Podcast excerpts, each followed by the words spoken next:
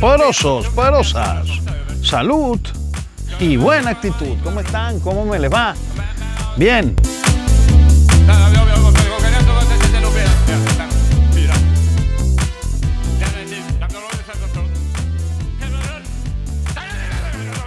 Bueno, hoy decidí subir al techo de mi casa, aprovechar la brisa fresca de la noche para grabar este podcast. El béisbol es un estilo de vida. Estilo de vida y béisbol, béisbol y estilo de vida. Y hoy vamos a alejarnos un poco de las estadísticas, de los números, de la sabermetría, de la vieja escuela.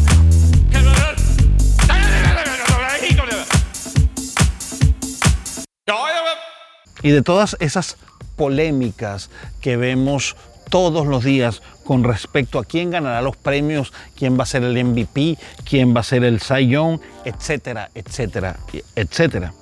Y es que hoy quiero hablar sobre un tema bastante escabroso, un tema que quizá pueda causar escosor, pueda causar picor, pueda causar cierta incomodidad, y es sobre los padres irresponsables.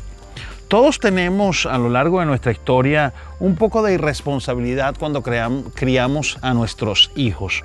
No somos perfectos, nos equivocamos y lo malo es que los niños nunca vienen con un paquete de instrucciones debajo del brazo. Muchas veces tratamos de poner lo mejor de nosotros y estoy seguro que siempre actuamos de buena fe porque queremos que nuestros hijos sean felices.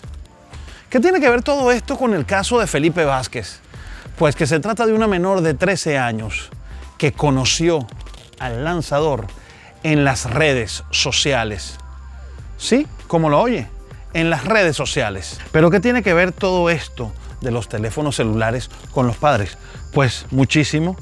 ¿Quién le va a dar una computadora hipermoderna de bolsillo y súper especializada a un niño si no es su padre? Recuerdo cuando Eva Beatriz me pidió un teléfono celular, mi hija mayor, ya de 24 años. Le dije que su primer teléfono celular lo iba a tener a los 15 años. Y así fue. Y creo que no lo hice bien. Creo que una persona que no tenga 18 años o no sea mayor de edad no puede tener un teléfono inteligente. Pensamos todavía en la inocencia, de que los niños son inocentes, pero es mentira, se exponen a muchos agentes externos. Educar hoy es diferente. Y esto es lo que sucedió con la niña involucrada en el caso del cerrador de los Piratas de Pittsburgh. Por cierto, Felipe Vázquez, y esto salió publicado en el Pittsburgh Post Gazette, el periódico más importante de la ciudad acerera, rodeado por los ríos Allegheny, Monongahela y Ohio. Pittsburgh que el cerrador reconoció haber tenido contacto íntimo con la menor. ¿Y cómo llega todo esto a suceder? Pues a través de Instagram. Algo que nosotros pensamos que es inocente, Instagram. Algo que pensamos que nuestros hijos, ay, no vale, está en Instagram, se está tomando una fotografía, déjala tranquila. Yo no voy a violar la privacidad de mi hijo. Tú sabes, él o ella pues merece tener su mundo aparte, sus amigos y todo esto. Sí, es verdad, pero tú como padre estás en la obligación de vigilarlo. Pero dejemos que el psicólogo Javier Urra, autor del libro Déjale crecer, nos diga cómo nosotros podemos evitar el chantaje del berrinche. Y esto después lo podemos aplicar al chantaje emocional.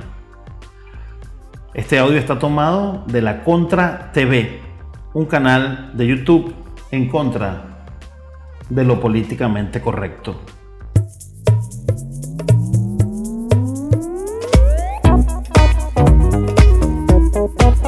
Y hay padres que se dejan chantajear por los hijos pero desde muy corta edad. Hay padres que quieren comprar el cariño de los hijos. Las familias no pueden ser una democracia, no lo son. Los adultos tienen algo vivido y tienen una responsabilidad. Por eso a un niño hay que vacunarle. eh, por bien de ese niño y por bien del resto de la sociedad.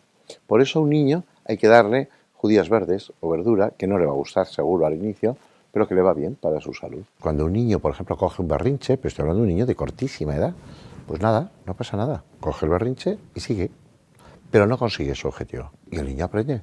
No le hemos comprado a la salida de un supermercado un caramelo. Pues ya está, no se le compra.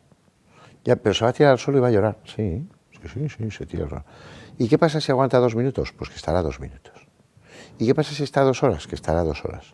Y cuando pase alguien y vea, ay, pobre niño, no, no, no, no hay maltrato, estoy educando. Y entonces dice, mira, cuando tú me lo pidas, nosotros veremos si te conviene o no. Por cierto, hay que ver cómo te portas, pero desde luego por un berrinche no lo vas a conseguir, porque la vida ni vas a conseguir una pareja, ni tu jefe te va a subir el sueldo porque te tires al suelo y consigas un berrinche, sino porque te autodomines. Hoy no lo entiendes, pero te quedas con el ejemplo y con el aprendizaje. Que vamos a pasar una mala tarde porque coges un berrinche, ¿de acuerdo? Pero esta primera batalla y todas las demás las vamos a ganar los adultos. Y como entonces tú vas a aprender y vas a tener muy pocos berrinches, las cosas van a funcionar muy fluidas.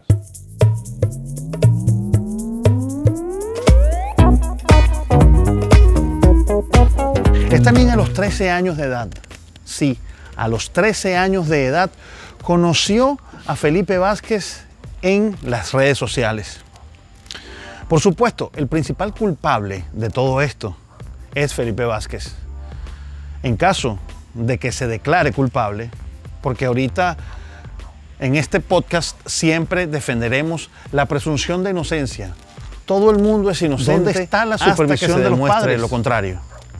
Pero volvamos al tema. No nos alejemos del tema principal de este podcast. Los padres nunca se dieron cuenta de que su hija estaba teniendo relaciones íntimas con una persona de 25 años de edad. Una niña de 13 años contactó a un pelotero, lo fue a ver, lo conoció e intimó con él. Inclusive esa niña cuenta las versiones periodísticas, se llegó a tomar fotos sin ropa y enviárselas al pelotero. Y el pelotero, seguramente por una perversión o por una maldad, aceptó este juego perverso en el que se estaba metiendo junto con la menor. ¿Acaso un padre no tiene derecho a ver el celular de su hija? ¿Y cómo un padre le regala algo tan poderoso como un teléfono inteligente a una niña que todavía no tiene criterio formado de lo que es bueno y lo que es malo? Quizá ella lo veía como una travesura. Quizá ella decía, wow, un pitcher de grandes ligas se fijó en mí. Wow, tal cosa y tal otra. Pero ahí es donde el papel de guía de los padres entra en acción. No es bueno regalarle a los hijos teléfonos inteligentes. No es bueno complacerlos por el hecho de complacerlos. Está demostrado que los niños sobreprotegidos, que los niños que todo se les complace, al final son los más conflictivos y no se pueden adaptar al mercado laboral. Son esa clase de personas que piensan que sus caprichos tienen que convertirse en derechos y después una gran mayoría de ellos, no todos por supuesto, se convierten en subvertidores del orden público y andan por allí causando problemas. Valga la reflexión a todos nosotros, padres de familia, esto que ha sucedido con Felipe Vázquez. en caso de ser declarado culpable, perderá su carrera. Vamos a ver cuál es la condena pero también los padres de la menor deben ser sancionados, por lo menos moralmente. La niña, que no se ha conocido el nombre y es bueno que no se conozca, porque la ley así lo prohíbe y además, más que la ley, el sentido común, es una víctima tanto del pitcher que se aprovechó de ella, como de una madre o un padre irresponsable que jamás quisieron ver qué estaba haciendo su hija. ¿Qué pasa si nosotros no supervisamos los programas de televisión que ven nuestros hijos? ¿Qué pasa si nosotros no supervisamos las amistades de nuestros hijos? Pero además de todo, ¿qué sucede si para quitárnoslos de encima o para hacerlos felices, para que no se sienta mal en el colegio o entre su grupo de amigos, que todos tienen un iPhone y ella no, le regalamos el acceso al mundo ilimitado del Internet? Yo siempre pongo un símil que me lo dio un primo mío.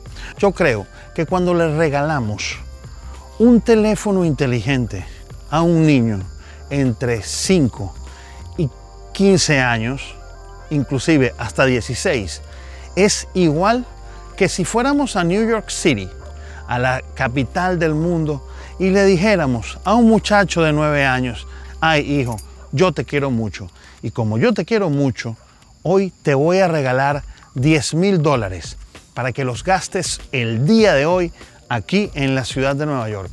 Compra lo que quieras, haz lo que quieras. Tú eres un buen muchacho y yo confío en ti. ¿Qué creen ustedes que sucederá con ese niño ese día cuando tenga 10 mil dólares y esté solo en la ciudad de Nueva York? Señores, el enemigo está en las redes, el enemigo está en la televisión, el enemigo está en todas partes y tenemos que supervisar la vida de nuestros hijos. Si nos llaman dictadores, no importa, pero un episodio tan penoso como el de Felipe Vázquez y la menor involucrada pudo haberse evitado. Ya lo dice el dicho, más vale prevenir que tener que lamentar. Si te gustó el podcast del día de hoy, anda y compártelo en las redes sociales. También quiero que me dejes tu comentario. O bájalo y escúchalo después. Pero lo importante es que sigas desplegando este mensaje en toda la red. Es Alfredo Villasmil Franceschi en el podcast Quieto en Primera. El béisbol es un estilo de vida. Y yo, como siempre, me despido. Hasta una próxima oportunidad. Listo. Se acabó el juego. Chao.